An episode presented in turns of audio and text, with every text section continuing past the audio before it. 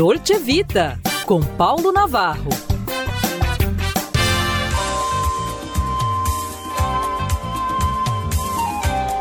Olá, amigos! Em pauta, a oração da terceira idade. Vejam bem!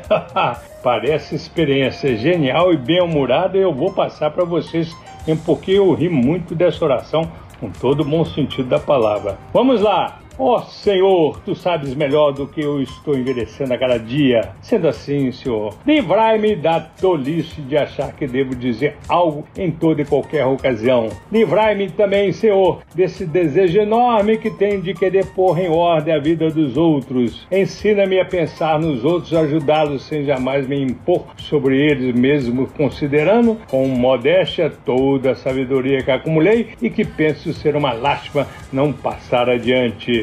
Tu sabes, Senhor, que desejo preservar alguns amigos e uma boa relação com os filhos e que só se preservam os amigos e os filhos quando não há intromissão na vida deles. Livrai-me também, Senhor, da tolice de querer contar tudo os mínimos detalhes e minúcias, mas dá-me asas para voar diretamente ao ponto que interessa. Não me permita falar mal de alguém e ensina-me a fazer silêncio sobre minhas dores e doenças. Pensa bem, eu estou com 68 anos, viu, gente? É por aí.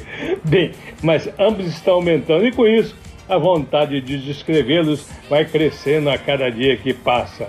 Não ouso pedir o dom de ouvir com alegria a descrição das doenças alheias. Seria pedir demais. Mas ensina-me, Senhor, a suportar ouvi-las com alguma paciência. Ensina-me a maravilhosa sabedoria de saber que posso estar errado em algumas ocasiões. Já descobri que pessoas que acertam sempre são maçantes e desagradáveis. Mas, sobretudo, Senhor, nessa prece de envelhecimento, péssimo, mantenha-me o mais amável possível. Livrai-me de ser santo. É difícil conviver com santos, mas um velho ou uma velha rabugento, Senhor, é obra-prima do capeta. Me poupe para que eu seja tolerado. Amém.